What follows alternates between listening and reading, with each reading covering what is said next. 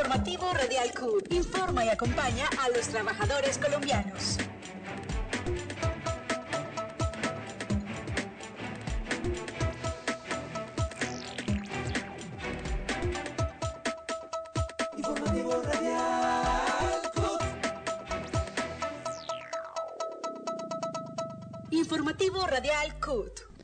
Bienvenidos a esta emisión del informativo Radial CUT de hoy viernes 22 de julio de 2022 cuando es la una de la tarde.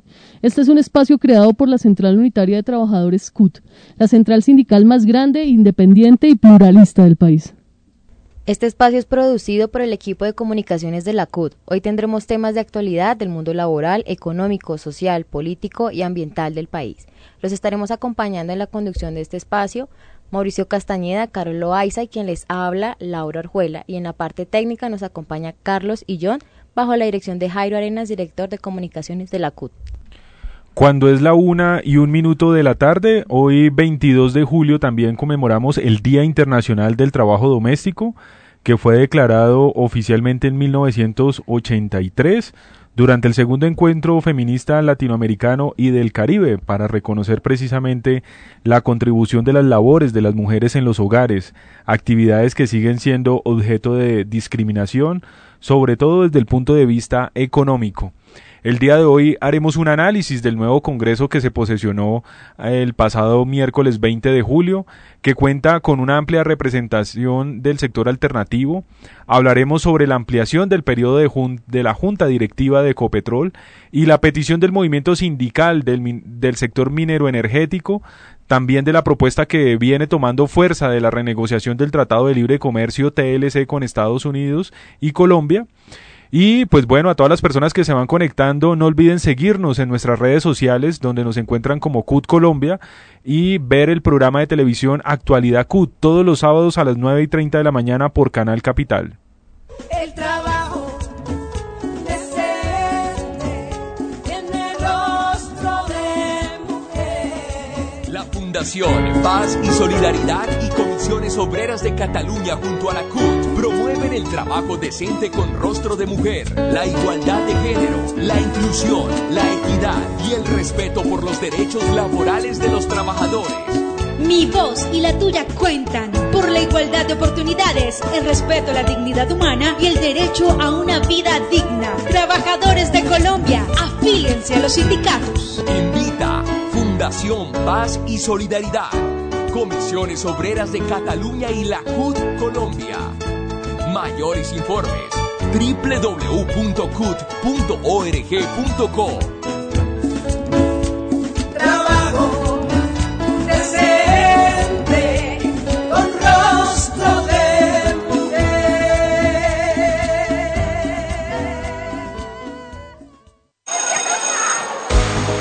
Estar afiliado a CAFAM es cumplir tu sueño de seguir preparándote para el futuro. Contamos con una amplia oferta de planes educativos de alta calidad, enfocados en el desarrollo académico de afiliados y empresas, modernas instalaciones y versatilidad en programas de acuerdo a tus necesidades, con descuentos especiales para miembros de la familia CAFAM.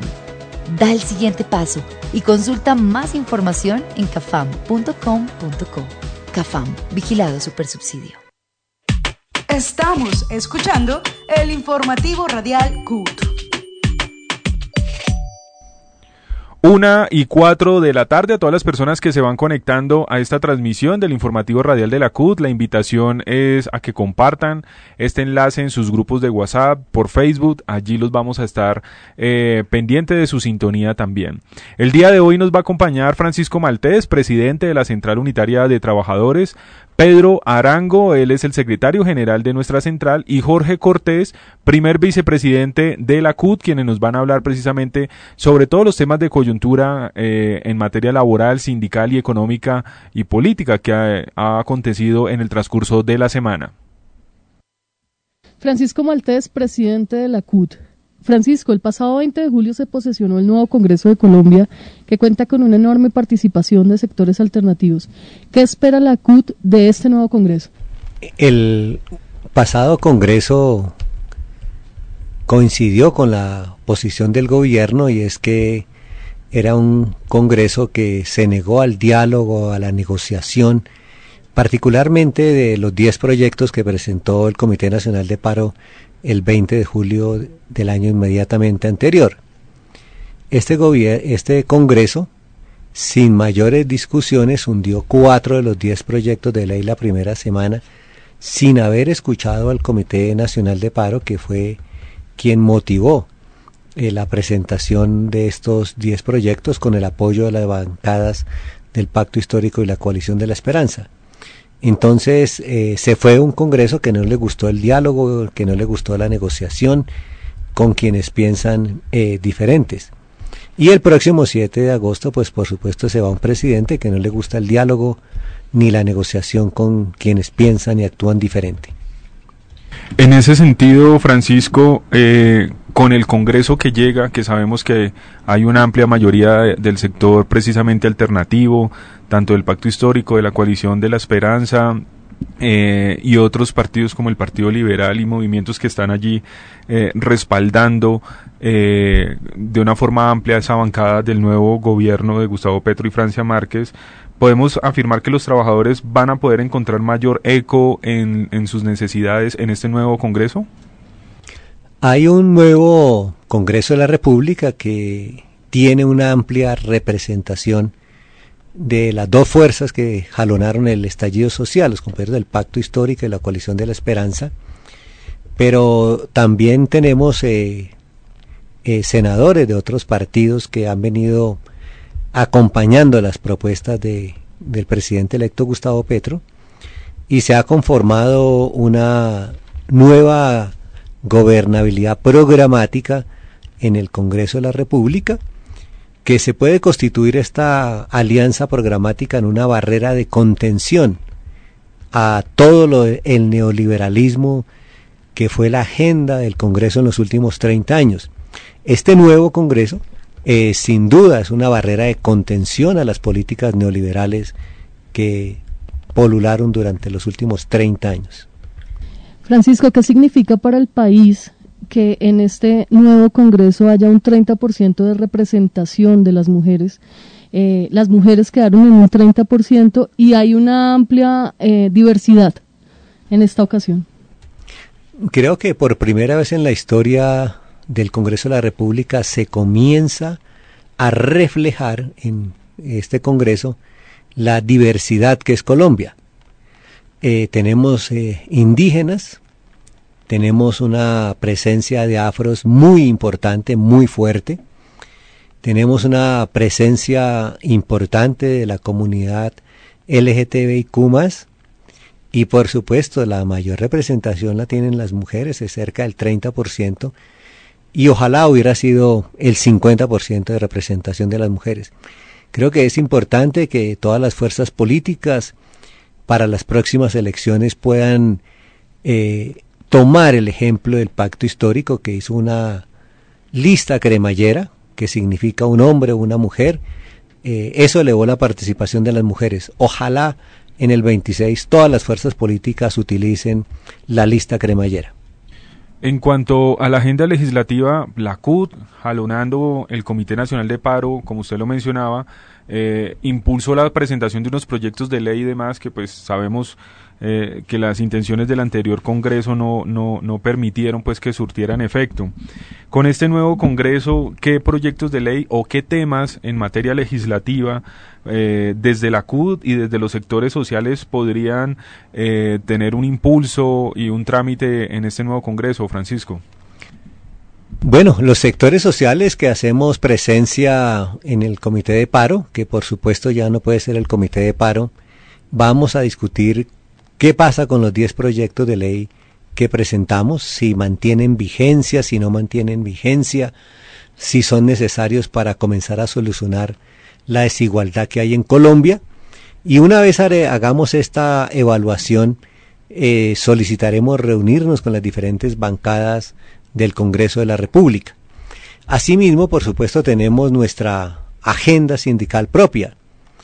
Eh, se requiere que Colombia ratifique una serie de convenios que es el compromiso que asumió Duque con los estatales, con la OIT y no se han cumplido. Necesitamos que los congresistas, que el Congreso de la República ratifique los convenios de la OIT que están pendientes, incluidos el 156 y el 186 que fueron elevados a la categoría de fundamentales.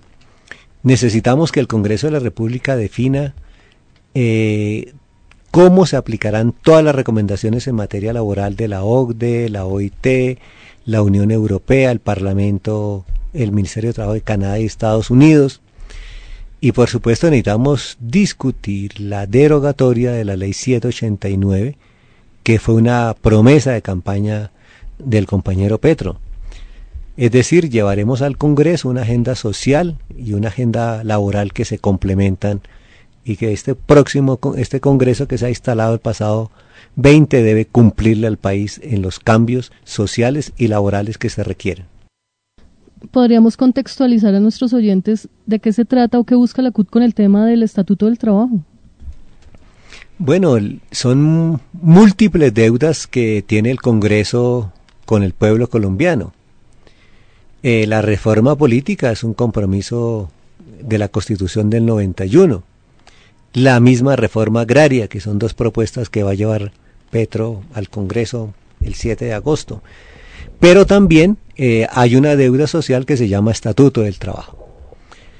Y esta es la oportunidad para avanzar en esa discusión de manera que se plasme el anhelo de los trabajadores y trabajadoras de tener un estatuto del trabajo.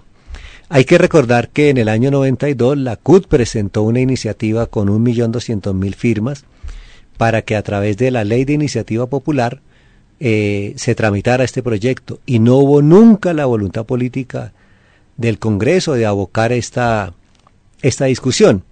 El proyecto de la CUT se, se archivó sin tener sin cumplir los requisitos que plantea la ley de participación. Nunca se citó al vocero de la CUA que explicara por qué se radicó el, proyecto. E igual suerte tuvieron otros proyectos de estatuto de trabajo que se presentaron por parte de Gloria Ramírez, de Wilson Borja, fueron archivados sin mayores discusiones. Es decir, durante 30 años no ha habido voluntad política del Congreso de discutir este tema y esta creemos que es la oportunidad para arrancar esa discusión. Francisco, pasando a otra, a otra situación, pues en el marco de esta coyuntura, sabemos que pues usted integraba ese equipo coordinador de empalme en el Ministerio del Trabajo y que esta semana entregaron un informe. ¿Qué podemos destacar? ¿Qué ejes y qué situaciones podemos informarle a nuestros oyentes de lo que se encontró en este empalme? En todos los sectores, eh, en los 23 sectores que se divide la administración pública, se realizaron empalmes, al igual que en otras entidades del Estado, en cerca de 190 entidades del Estado.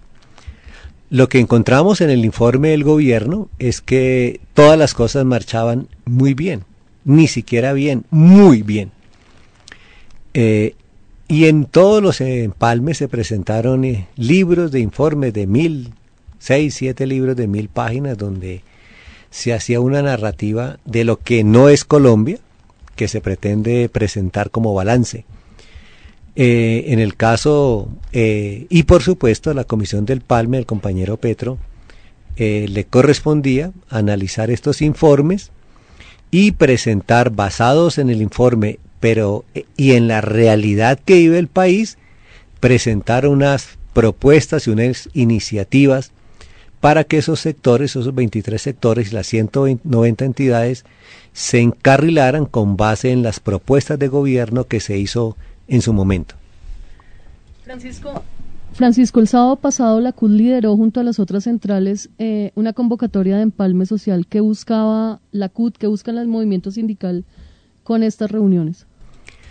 Esto que hemos denominado el empalme social busca que los sectores sociales le presenten al nuevo gobierno lo que podemos llamar la deuda social. Recordemos que en Colombia hay 21 millones de personas que están en la pobreza, 7 millones en la indigencia. Recordemos que la deserción escolar en todos los niveles es muy fuerte. Hay un informe de la Universidad de los Andes que habla que en el último año ha habido una deserción escolar de cerca de 1.200.000 estudiantes. Eh, hay una crisis en las universidades públicas, hay una crisis en la salud. En Colombia, el 90% de los colombianos podemos tener una afiliación al sistema de salud, al régimen contributivo, al régimen subsidiado. Pero eso no significa que tengamos servicios, eso no significa que tenemos derechos. Entonces el balance social es que cada sector hacía un análisis del, em, del sector del empalme que le correspondía y planteaba eh, cuáles son las deudas que tiene el Estado eh, con estos sectores sociales. Ese es el objetivo del empalme social, hacer un análisis de la deuda social y presentarles unas iniciativas, unas propuestas al nuevo gobierno. De la mano de, del desarrollo de estas comisiones de empalme, también esta semana hemos conocido el nombre eh, de, más personas que van a integrar el gobierno, el gabinete. Así como se presentó el nombre de la lideresa arhuaca Leonor Salabata, quien será embajadora ante la ONU Patricia Tobón, eh, que es abogada en Vera y comisionada de la verdad, dirigirá la unidad de víctimas y Giovanni Yuli, sociólogo NASA, quien dirigirá precisamente la unidad de restitución eh, de tierras y precisamente hace un par de horas se conoció que eh, precisamente el presidente Gustavo Petro ha designado a Iván Velázquez como ministro de Defensa. ¿Qué opinión le, le merece desde la CUT esta serie de nombramientos? El nombramiento de los tres indígenas ese que ha hecho el compañero Petro es un reconocimiento a los pueblos indígenas que han estado olvidados, marginados desde el descubrimiento de nuestro país. Es un reconocimiento a esos sectores. Y en alguna medida el nombramiento de Giovanni Yuli puede ser un reconocimiento a la labor del Comité de Paro. compañero Giovanni Yuli era integrante del Comité Nacional de Paro y creo que en alguna manera puede ser un reconocimiento no solamente a su condición de indígena, sino a su participación en el Comité Nacional de Paro. Y el nombramiento del ministro de Defensa en, cabeza de, como se ha anunciado, Iván Velázquez, que es un hombre que históricamente defendió la autonomía, la independencia de la rama judicial frente al Ejecutivo en las épocas turbias del gobierno de Uribe, y que se ha destacado por su lucha contra la corrupción, eh, muestra que eh, el presidente busca, pretende o puede pretender con esto enviarle un mensaje al país y a las Fuerzas Armadas. Y es que no se tolerará la violación de los derechos humanos en las fuerzas militares y menos la corrupción. Porque estos son dos males que están engendrados en diferentes niveles del ejército. Paramilitarismo, violación a los derechos humanos y corrupción. Recordemos que hay muchísimos escándalos de corrupción en las Fuerzas Armadas. Creo que el mensaje que del presidente es no toleraremos en las Fuerzas Armadas ni falsos positivos, ni paramilitarismo, ni corrupción. Es el mensaje que puede lanzar Petro con el nombramiento de Iván Velázquez como ministro de Defensa. Bien, Francisco, ¿cuál sería ese mensaje final para de, a los trabajadores en este fin de semana? Yo creo que le corresponde a la CUI al movimiento sindical continuar fortaleciéndose. Necesitamos tener sindicatos más grandes, más fuertes, eh, con mayores afiliaciones, tasa de afiliación, para que puedan negociar en mejores condiciones. En el gobierno que empieza el 7 de agosto van a haber muchos pulsos. Aquí no ha desaparecido la voracidad de los empresarios, no ha desaparecido la posición antidemocrática de muchos empresarios que tienen expresiones en el Congreso de la República. Y entonces eso lo que significa es que muchos derechos de los trabajadores que van a estar en discusión en el Congreso eh, se ganarán o se perderán si hay un pulso social muy fuerte, si hay movilización social. Y para eso necesitamos un movimiento sindical cada vez más fuerte, más grande, más propositivo, y por supuesto que tenga la autonomía e independencia del gobierno nacional, como siempre la hemos tenido. Bien, hasta hora de la tarde le agradecemos a Francisco Maltés, presidente de la CUT, por acompañarnos en el informativo radial de nuestra central y avanzamos con nuestra programación. Bueno, cuando es la una y veinte de la tarde, le damos la bienvenida a Pedro Arango, eh, secretario general de la CUT, y Jorge Cortés, primer vicepresidente de la CUT. Pedro, buenas tardes. ¿Qué significa para el país que en esta oportunidad se cuente con congresistas más afines al sentir social y a las necesidades más apremiantes de los colombianos?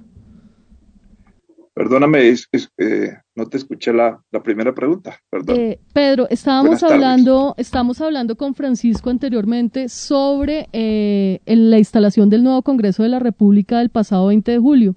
Le preguntaba a usted qué significa para el país que en esta oportunidad cuen- se cuente con congresistas más afines al sentir social y a las necesidades más apremiantes de los colombianos. Sí, es que la situación que, que se dio mucho tiempo atrás de todos los gobiernos anteriores, pues sencillamente gobernaban los que han venido gobernando hereditariamente, eh, con un principio claro que es eh, la defensa de, una clase, porque efectivamente la, el tema fundamental es no, no basta simplemente la persona que sea joven o que sea de edad, es la posición política que tiene y, y, y para que para quien gobierna. Porque, porque y de, y de qué y de qué lado está. Eh, ¿Qué es lo que sucedió en todos los periodos anteriores? Siempre eh, gobernaron para una clase. Eh, los grandes capitalistas, las grandes transnacionales, eh, hicieron paralizar toda la, la economía. El campo prácticamente se dedicaron a, a sembrar coca, a producir coca, y, y no estimularon la producción del campesino. Eh, la concentración de tierra permitió de que la gente no tuviera oportunidad. Además, el gobierno tampoco le dio estímulo al campesino para que produjera. Que todos los, eh, el caso del TLC fue un caso bastante diciente, que, se, que sencillamente los tratados de libre comercio, sobre todo con Estados Unidos, de los 16, pues, eh, tratados que hicieron, eh, el tema de, de la seguridad alimentaria fue bastante complicada porque Estados Unidos subsidia a los campesinos y produce toda una serie de productos agrícolas eh, subsidiados. El costo es inferior al nuestro, en cambio al, al campesinado colombiano. Por un lado no tiene la tierra y por otro lado no tiene subsidios, no tiene los insumos. Y finalmente tuvieron que importar la alimentación, sobre todo la seguridad alimentaria. Y eso pues ha traído la consecuencia que nosotros tenemos. Por eso, en esta oportunidad, la lucha que se dio, no solamente desde ahora, sino de mucho tiempo, con diferentes eh, orientaciones que, que, tomó pues eh, el movimiento popular, eh, buscando un objetivo común que era llegar al gobierno, llegar al poder para, para poder distribuir la riqueza en mejores condiciones, producir la reactivación del campo y, y, todo lo que tiene que ver con la industria nacional. Entonces, sencillamente, de, eso fue lo que ocurrió. Una vez que logramos ganar las elecciones, tanto parlamentarias como, como para la presidencia de la República, pues hay que buscar los con quienes se, se tiene que gobernar. Aquí se aprobó, se acordó el Frente Amplio, el Pacto Histórico, y el acuerdo nacional. Sabemos que eh, si hay un acuerdo nacional, pues tiene que haber participación de las personas que más conozcan sobre cada uno de los, de los temas. En el caso de la, de, de, del, movimiento indígena, de los afros, en el caso de las etnias, pues desde luego que hay que buscar las personas más um, idóneas para que se desempeñen en los cargos que correspondan al, caso de, del territorio indígena. Igual, los mejores que nosotros creemos que se debe desempeñar eh, en, en, el, en el caso de, de el Ministerio de Hacienda y todos los ministerios que, que se han nombrado, eh, buscando la forma de resolver los problemas más sentidos de la población que he señalado y sobre todo el hambre. Por eso el nombramiento de cada uno de ellos va dirigido es a cómo resolver el problema de la desigualdad, eh, buscar la forma de resolver el hambre, buscar la forma de, de que los, los, las personas de mayor edad tengan la posibilidad de una pensión y, bueno, y lo, y lo que tiene que ver con, con el trabajo. Esa, esos, eso tiene que pasar por una reforma tributaria y para ello debemos tener un ministro de Hacienda que conozca muy bien lo mismo que la reforma política, lo mismo que, que todo lo que tiene que ver con la reforma agraria. Entonces, esos son las personas que se nombran con capacidad para poder resolver los, mm, los problemas más apremiantes del pueblo colombiano. Una y veintiséis de la tarde estábamos hablando aquí con Pedro Arango, secretario general de la Central Unitaria de Trabajadores y Jorge Cortés, a quien le damos la bienvenida al informativo radial de la CUT. Jorge, cuéntenos eh, algo, algo que mencionaba Pedro hace un momento y es que la CUT desde antes y luego de la firma del TLC con Estados Unidos, insistió en lo lesivo de este tratado para la industria nacional y pues hoy 10 años después de entrada en vigencia ha afectado a diversos sectores como la caña, las flores, los camiones, eh, los puertos, la industria en general y por supuesto los derechos de los trabajadores. Específicamente, ¿qué debería tenerse en cuenta para la renegociación de este TLC, Jorge? Eh, gracias, muy buenas tardes, eh, Mauricio. Saludo a Carol, a Carlos, a Laura y por supuesto a Jairo Arenas, el director. Eh, y a los compañeros de mesa, a Pedro y a, Francisco.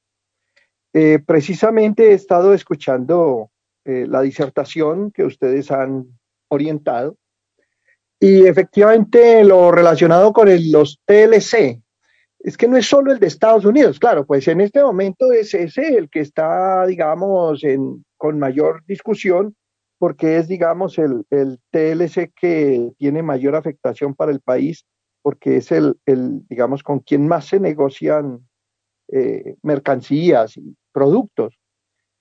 Efectivamente, pues ese TLC lo que, lo que debe modificar es el, el aspecto gana-pierde que tiene ese TLC, porque el TLC lo que, lo que eh, uno encuentra es que el país, Estados Unidos, todo lo, lo, que firmó fue para ganar él, pero lo que nosotros eh, a través del presidente de la República firmó y sus ministros eh, firmó fue el pierde. Entonces, lo que nosotros decimos es que las relaciones internacionales deben ser relaciones internacionales justas, en donde haya gana-gana. Pero es que el país, al, al, firmar un TLC como ese que firmó con Estados Unidos, pues simplemente condenó al país a acabar su industria, a acabar su campo, a acabar eh, los puestos de trabajo, en fin. Entonces, no puede ser eso, la, la condición de la firma de un TLC. No puede ser la condición de que si un campesino coge la semilla que él mismo siembra, produce su semilla y la, va, la, la, la, y la va a llevar al campo, se convierte en un delincuente. O sea, esas cosas tienen que cambiar. Digamos que el, el contenido del TLC es muy grande, pero yo creo que lo que se debe cambiar es el concepto mismo de cómo es ese TLC. Si no cambiamos el gana-pierde, no hay nada que hacer. Una y 29 de la tarde. Invitamos a todas las personas que siguen esta transmisión del informativo radial de la CUT para que lo compartan con sus contactos. Aquí estamos hablando precisamente eh, de este anuncio y es que también queremos hacerle una pregunta a Pedro Arango y es que durante varios años la CUT denunció a nivel internacional las violaciones a los derechos humanos y a las libertades laborales, como el mismo derecho de asociación sindical. Con la firma del TLC, pues esperaba que mejorara dicha situación. Recuerden ustedes que la CUT durante varios años eh, mantuvo frenada la firma del TLC con Estados Unidos, precisamente por todas estas violaciones a los derechos humanos y laborales. Eh, con la firma del TLC se esperaba que mejorara dicha situación, pero el panorama es igual o peor eh, actualmente. Eh, y pues ahora que se plantea la posibilidad de una renegociación a los TLC, este tema laboral, ¿cómo puede jugar un papel protagónico allí, Pedro? Sí, es que yo creo que la, el tema de, de renegociar los tratados de libre comercio es importante porque el gobierno en esos tratados eh, buscó la manera de, de no cobrarle aranceles a esos productos que se traen del exterior. Eh, tratar de, de, llegar a cero los impuestos que se le deben cobrar. Y entonces, así de esa manera es muy, es muy, es muy compleja la situación. Por eso toca renegociar ¿Cómo así que, entonces pueden traer, pueden importar los, los, los productos, sobre todo, bueno, de todos los renglones, porque también está el comercio y está, y está las maquinarias, etcétera. Eh, el, gobierno mm, de una, de una forma irresponsable, con el ánimo de que la, la inversión extranjera llegue al país, entonces no le compra, no le cobra aranceles. Y, y, eso lo que permite es que, llegado acá, pues la competencia es igual, acaba con el aparato productivo colombiano y acaba pues con, con, con la producción agrícola. Eh, y de igual manera, el tema de, del empleo, pues eh, creo que es muy, es muy difícil de que, de que se abran las posibilidades para, porque eh, ya todo lo que se está dando es de, carácter virtual, eh, pero además eh, traen también personal extranjero para que le produzca, le produzca todo lo que ellos tienen en sus empresas. Y, y, a los colombianos, pues la, la relación es, es bastante eh, desigual con relación a los a los, a los extranjeros, porque si le pagaran en dólares o le pagaran en euros, pues estaría bien, pero llegan estos países, eh, pues, hacen la producción, las ganancias, el gobierno además tampoco le cobra eh, impuestos por, por los dividendos, o sea, por las ganancias que tiene. Entonces, se enriquecen aquí no hay, no hay unos acuerdos eh, para que de las ganancias que logren inviertan también en el país, desarrollen la industria acá en el país para que se beneficie el país de, esta situación, sino que sencillamente cogen las ganancias y se las llevan y no, no le dejan ninguna posibilidad al pueblo colombiano, ni reinvierten aquí en el país. Y, y, y, y entonces es una situación bastante compleja porque eso no, no produce más empresas, y no produce más empleo. De ahí que el, el, el tema del empleo para nosotros es importantísimo, sobre todo el de las mujeres, sobre todo el de los jóvenes, porque terminan en las universidades eh, muchos profesionales y, y, no tienen la posibilidad de, de conseguir un empleo o si, le, o si consiguen un empleo con bajos salarios y que no, no, le, no le permite resolver necesidades prioritarias y básicas. De ahí que ese tratado de libre comercio es obligatorio, la, la renegociación, obligatorio el tema de los aranceles y todos los impuestos y, la, y que además de las ganancias dejen una parte de esa riqueza que logran para invertirla en el país, para que el país también se pueda desarrollar. Una y treinta y cinco de la tarde, eh, vamos ahora Jorge Cortés, primer vicepresidente de nuestra central unitaria, porque, eh, pues como venimos hablando de este tema de la renegociación de, del TLC, lo que sabemos es que pues la reunión del equipo del presidente electo Gustavo Petro con la embajada de Estados Unidos se evidenció la posibilidad, la voluntad de renegociar el TLC y pues esto nos genera una duda, Jorge, y es que quiere decir que los anteriores gobiernos no hubo voluntad política de hacerle cambios sustanciales al mismo pese a que la economía colombiana pues se ha venido arruinando y en la crisis en la que se encuentra actualmente, Jorge. Sí, claro. El, el fenómeno es que la, la clase gobernante que hoy está siendo reemplazada por un gobierno alternativo tiene muchos intereses cruzados con esas, con esas empresas. Tienen aportes en esas empresas y pues poco les interesa el país, sino sus empresas.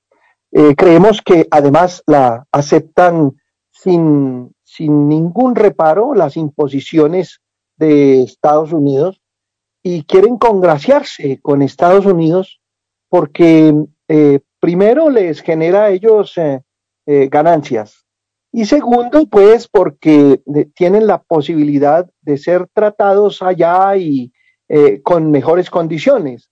Aquí hay personas incluso que no se las han llevado es por eso, no se las han llevado en extradición, porque han sido benévolos y, y han permitido el saqueo de los recursos naturales en beneficio de Estados Unidos. Estados Unidos no es un país rico porque tenga mucha riqueza, sino porque se roba las riquezas de América Latina, porque se roba la riqueza de otros países. Y aquí hay muchos que no han sido extraditados, eh, a pesar de que son delincuentes eh, a la luz del día, pero no los extraditan porque les ha prestado beneficios y servicios a los Estados Unidos. O sea, aquí hay un problema, más allá del comercial específico, es un problema de, tipo delincuencial y político. Entonces, esas situaciones son las que hoy van a quedar patentes y claras que no es que no se pueda negociar un, un, tratado de libre comercio, no es que no se puedan mejorar las condiciones de la negociación, no es, no es, no es, es falso que, que si negociamos vamos a quedar en la ruina porque lo que ha generado la ruina es el tratado desigual. Entonces, eh, eso es lo que, lo que está ocurriendo. Y, usted preguntaba sobre los derechos humanos, por supuesto, esas empresas eh, transnacionales patrocinaron aquí el asesinato y siguen patrocinando a las bandas delincuenciales, a las, a las eh, organizaciones de ultraderecha, eh, porque pues a ellos les conviene que aquí nadie reclame los derechos. Y asimismo, el, lo, lo, que Francisco Maltés planteó cuando le preguntaron sobre Iván Velázquez, pues un problema serio, no solamente la violación de derechos humanos, el paramilitarismo, sino que dentro de las Fuerzas Armadas hay una corrupción terrible. Y eso también eh, eh, entra en juego y es lo que, lo que genera eh, en estos gobiernos pasados que no se discutiera a fondo el problema del TLC, porque hay muchas negociaciones que se hacen a, espaldas de las comunidades y enriquecen a los altos mandos y a todos aquellos que están eh, vinculados eh, con las negociaciones de radares, de, armas, de escopetas y hasta las botas, pues. Entonces, eh, eso es, es, es decir, todo esto se entrecruza en ese proceso de negociación del nuevo TLC. Pedro, cuando es la 1 y 38 de la tarde, eh, la pregunta es, esta semana se conocieron amenazas al presidente de la CUT Valle, Wilson Sáenz. ¿Cuál es la posición de la CUT frente a este tema y cuál es la exigencia al gobierno y a los entes de investigación? Sí, es que eh, la práctica que se ha venido desarrollando en Colombia desde mucho tiempo atrás es eh, sacar de la vida política eh, a tiros a la gente. O incluso las mismas empresas que consideran que las organizaciones sindicales son un obstáculo para el desarrollo pues la persecución que se hace contra los, los, los sindicalizados, en primer lugar es no dejarlos hacer la, la organización sindical, los sindicatos. y, y hacen acuerdos con los que no están sindicalizados eh, para hacer eh, negociaciones aparte del sindicato, con el ánimo de, de destruir la organización sindical.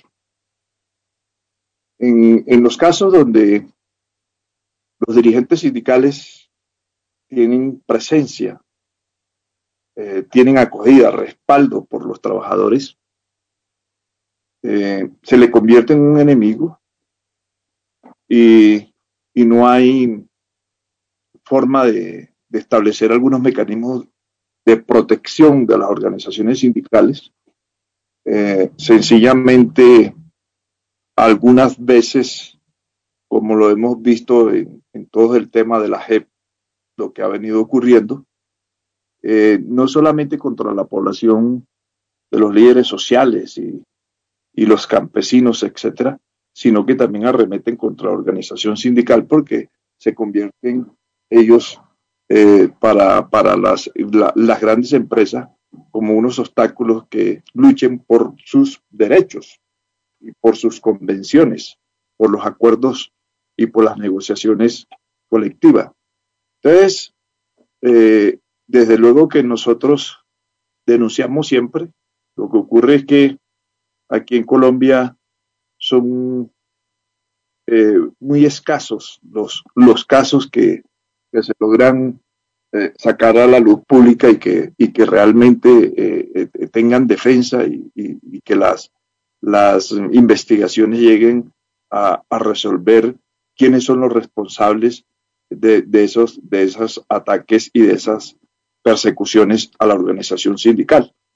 Entonces, hay, hay una complicidad por lado y lado, no sé cuántos miles y miles de casos de las organizaciones sindicales quedan, quedan sin resolver y los asesinatos incluso. Entonces, no, por eso nosotros eh, condenamos esas acciones, esa persecución, porque lo que hacemos las organizaciones sindicales es defender los derechos y defendernos de los atropellos, defendernos de las, de las eh, no cumplimientos de los acuerdos que hacemos y luchar porque efectivamente se nombren en algunos casos eh, que haya un contrato indefinido para, para, los trabajadores, la estabilidad laboral, y tratan es de vincularlos por OPS y en algunos casos cuando están trabajando también para robarles las prestaciones y, y, para que no se pensionen, entonces lo que hacen es destituirlos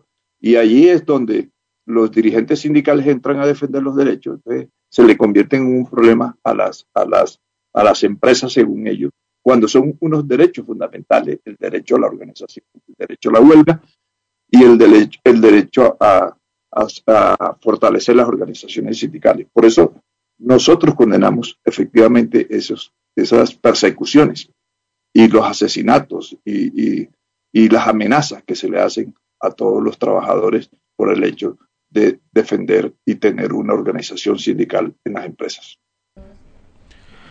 Una y 44 de la tarde era Pedro Arango, secretario general de nuestras centrales. Agradecemos a Pedro y a Jorge Cortés, primer vicepresidente, por habernos acompañado en este segmento. Nosotros avanzamos en nuestra programación. Estamos escuchando el informativo radial CUT. Estar afiliado a CAFAM es viajar a la felicidad. Alójate en el centro de vacaciones CAFAM Melgar, en cualquiera de nuestras unidades hoteleras, casas vacacionales, Hotel Almirante y Hotel Cualamaná. Vive las mejores experiencias en el complejo hotelero más grande de Colombia y disfruta el parque acuático las veces que quieras. Reserva llamando al 601-307-7011, opción 2, en las centrales de servicio o con tu asesor. Vigilado Supersubsidio. Sujeto a disponibilidad según aforo. Aplican condiciones y restricciones. RNT 4246, 4277, 4243, 4241. Noticias de la semana.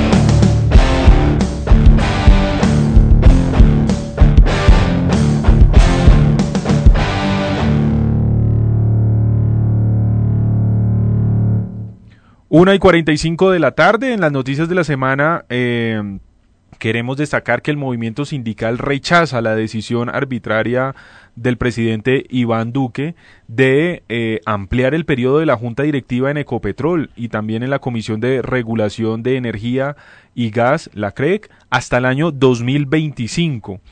Pues luego de 20 años de permanencia de los mismos directivos en la Junta Directiva de Ecopetrol, con sus políticas privatizadoras, la Unión Sindical Obrera Uso ha solicitado al gobierno del presidente electo Gustavo Petro un espacio dentro de la Junta Directiva para cumplir el mandato popular de las energías limpias. En el informativo radial de la CUT hablaremos con Edgar Mojica, él es el segundo vicepresidente de la CUT, líder sindical y trabajador petrolero, eh, para que nos hable de esta situación. Edgar, buenas tardes. Eh, cuéntenos por qué es tan nociva la misma junta directiva por más de 20 años para Ecopetrol.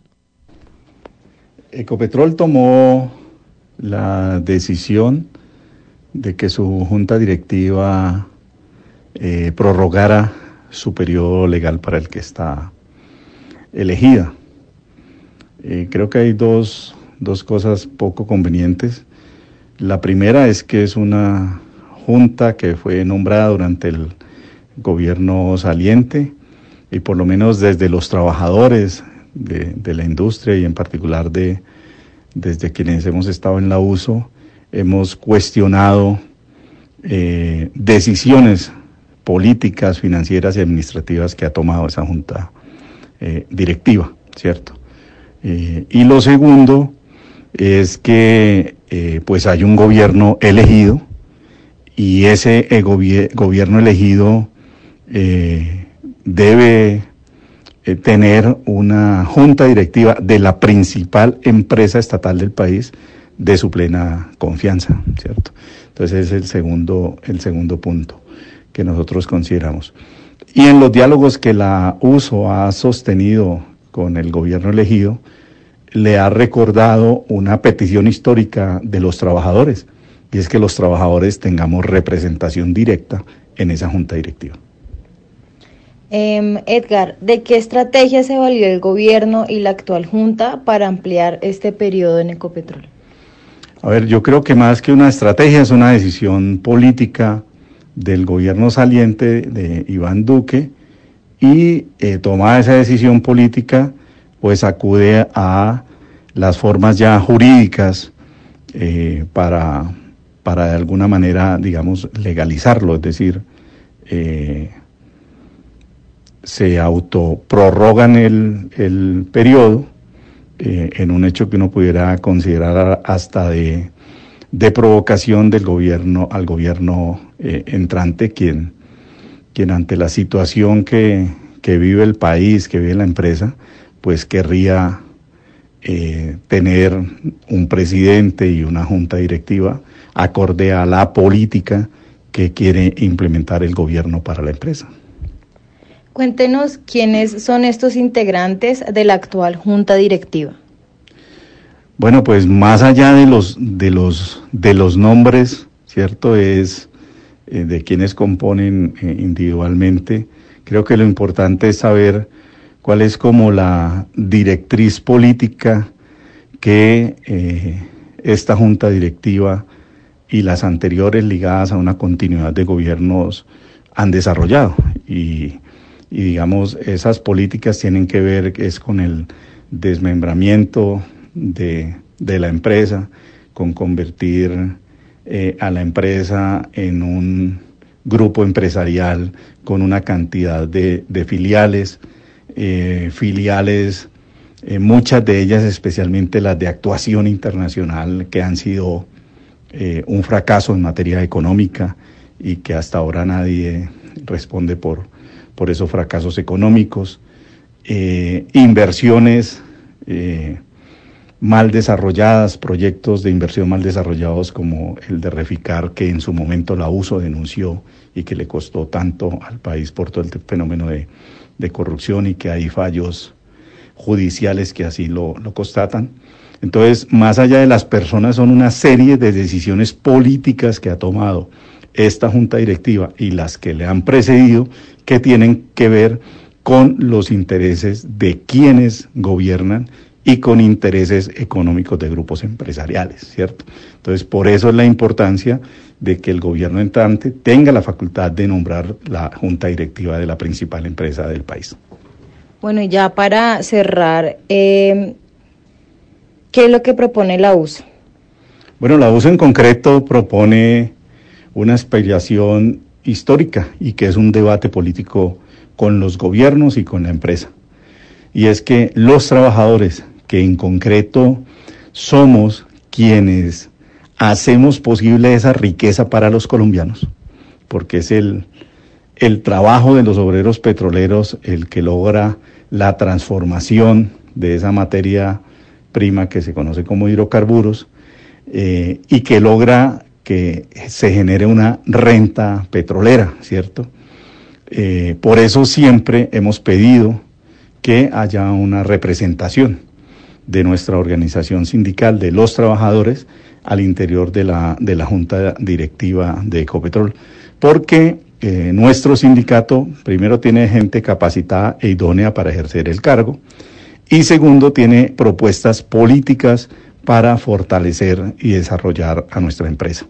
Eh, somos fundadores de la empresa, yo quiero recordar que, que Ecopetrol nace producto de una huelga de los trabajadores petroleros en el área de Barranca Bermeja eh, y, posteriormente se logra esa, esa revención de la concesión de mares y así como ayudamos a, fundarla, hemos ayudado a defenderla y creemos que debemos estar en la junta directiva de la empresa. Y finalmente cuéntenos por qué es tan importante que se ejecute eh, el mandato de, de, las energías limpias que han pedido los colombianos y que se ha venido implementando poco a poco en el mundo. A ver, ese es un, es un debate eh, mundial, creo que debemos estar en la junta directiva de la empresa. Y finalmente, cuéntenos por qué es tan importante que se ejecute eh, el mandato de, las energías limpias que han pedido los colombianos y que se ha venido implementando poco a poco en el mundo. A ver, ese es un, es un debate eh, mundial, creo que, que hoy eh, nadie puede ser ajeno a lo que se ha denominado la crisis climática, el cambio climático, de la necesidad de transitar no solo en el uso de energías eh, basadas en los hidrocarburos, eh, petróleo, gas y carbono, sino en el, en el modelo como dichas energías se, implementan. Creo que, que, ese modelo de consumo ligado al modelo energético, a la canasta energética, eh, tiene el, el planeta en vilo, la misma sobrevivencia y supervivencia humana, y de todas las especies que, que, convivimos en este planeta.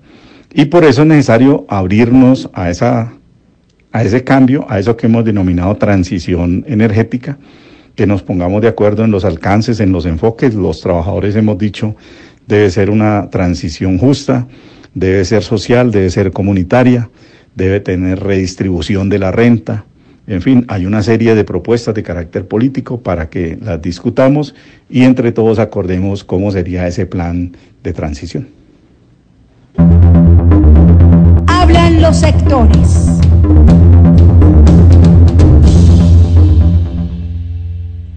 Y a la 1 y 53 de la tarde nos acompaña Óscar Gutiérrez, director ejecutivo de Dignidad Agropecuaria, quien profundizará sobre la situación actual que se presenta en el sector agropecuario del país. Oscar, bienvenido y cuéntenos eh, con la situación de la inflación que se vive en el país, cómo ha afectado esta al sector agropecuario y cuál es y, y, cómo ha afectado esto en la alimentación pues, que tenemos los colombianos. Hola Laura, un cordial saludo. Agradezco mucho pues esta entrevista y eh, bueno, eh, la verdad es que la situación que se vive por efecto de las uh, alzas que se presentan en los principales eh, insumos agrícolas, te estoy hablando de fertilizantes, insecticidas, eh, fungicidas, eh, todo lo que tiene que ver con, eh, los precios del agua, que es muy importante en los distritos de riego, también aquí hay algunos otros asuntos que tienen que ver con la logística, el transporte, los temas de la energía y demás que han subido pues eh, muchísimo durante todos estos eh, meses, eh, yo diría que durante un año largo los aumentos son bárbaros. Y claro eso pues termina afectando cierto en materia grave a los a los productores agropecuarios y por ahí derecho a los consumidores. El reflejo, digamos, de esa crisis se ve de manera muy clara en la inflación, ¿no? Tenemos una inflación bárbara, una situación en la que mm, hay productos que tienen unos precios eh, que comparados, digamos, con seis meses atrás, ocho meses atrás, pueden llegar a ser el 200%, en algunos casos más. Claro, eso tiene sus razones, tanto internas, pues, de la economía propia, pues, de la nación, y también tiene una relación que es compleja con la situación internacional que afecta mm, mucho, pero, pero mucho, mucho, mucho más de lo que la gente se imagina, eh, el precio de los productos eh, necesarios para eh, cultivar las tierras y poder eh, hacer uso de todos los elementos necesarios para tener una buena producción. Oscar, frente a la importación de insumos agropecuarios y la subida del dólar, ¿de qué manera se ven afectados los productores del campo, los consumidores en la ciudad y cuáles deberían ser las soluciones por parte del gobierno nacional? Hay una situación que es muy complicada que se presenta con los productos de Kuala y de Postobón que han hecho unos polvos y unas bebidas en las que a través de una propaganda engañosa se incita al consumidor a comprar esos productos con la idea de que esos productos eh, son panela y eh, es eh, también eh, saborizada, ¿cierto? Eh, con limón. Y eso ha llevado pues, a una situación muy complicada porque aunque la propaganda no diga que lo que están vendiendo es eh, panela pulverizada o panela líquida, la propaganda conduce a que los consumidores piensen que eso es efectivamente panela pulverizada para hacer agua de panela. Y en el caso de Postón, pues la cosa más grave porque el producto se llama agua de panela nuestra. O sea, están diciendo es que cuando tú te tomas, ¿cierto? Ese producto de Postón, te estás tomando una agua de panela. agua de panela muy extraña porque los componentes que tiene eh, incluyen, ¿cierto? Eh, edulcorantes, conservantes, eh, gas, ¿no? O sea que eso realmente no es una agua de panela, sino que eso es una gaseosa con sabor a panela y de pronto con sabor a panela y limón. Pero eso es un engaño realmente al consumidor. Entonces, estamos en una campaña, primero que la gente se entere de qué es lo que está pasando.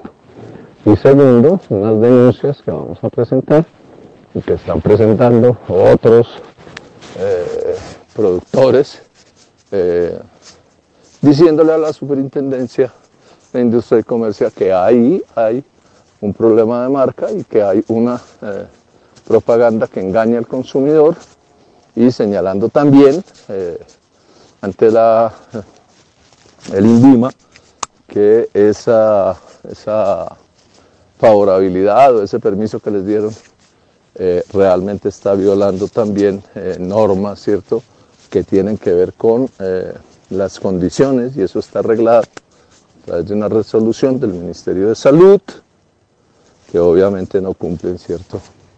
Los de panelada y ni los de panelista, que son ambas de la firma Kuala.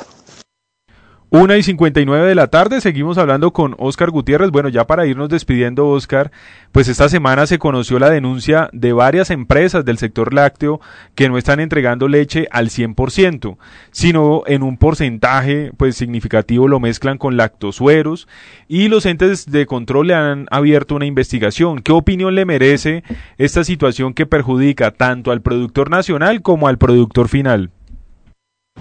Bueno, nosotros eso también es bien interesante porque pues desde hace ya varios años hemos denunciado en Dignidad Agropecuaria la presencia de lactosueros, de lactosueros en eh, la leche que se vende en el país o en una cantidad importante de leche que se vende en el país.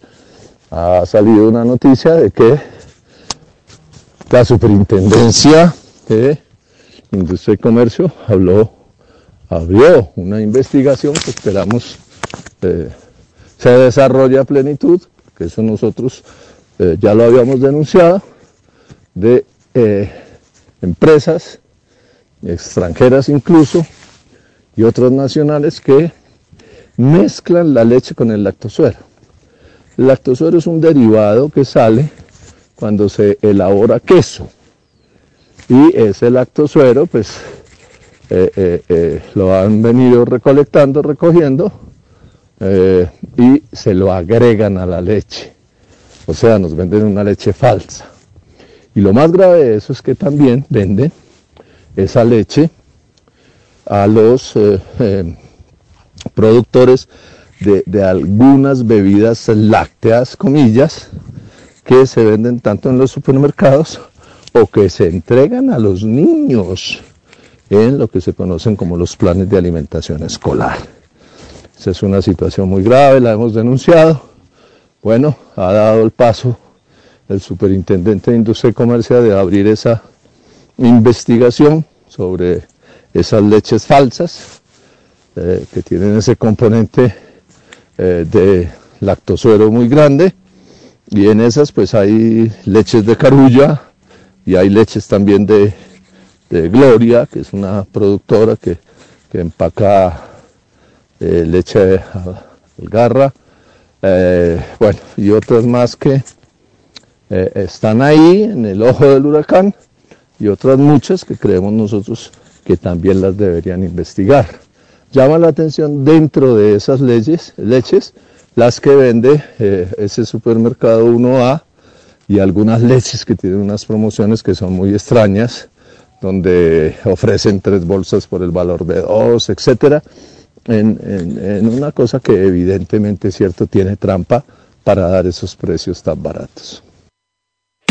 Estamos escuchando el informativo radial CUT.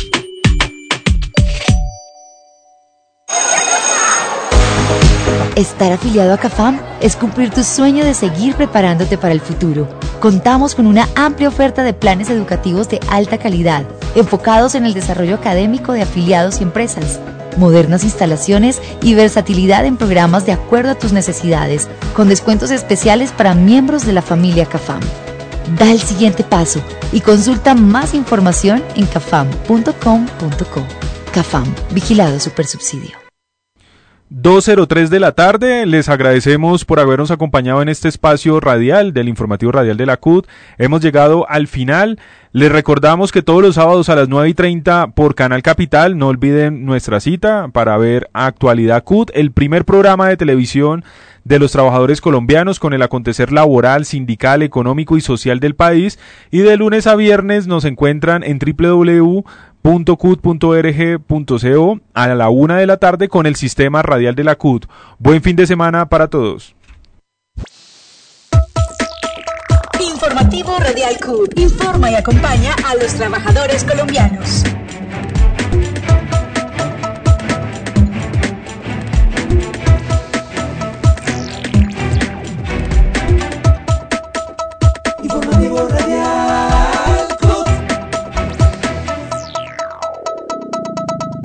Informativo Radial CUT.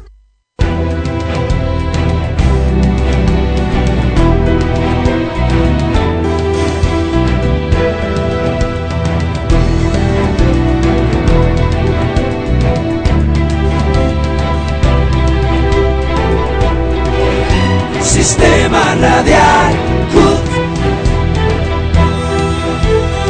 Sistema Radial CUT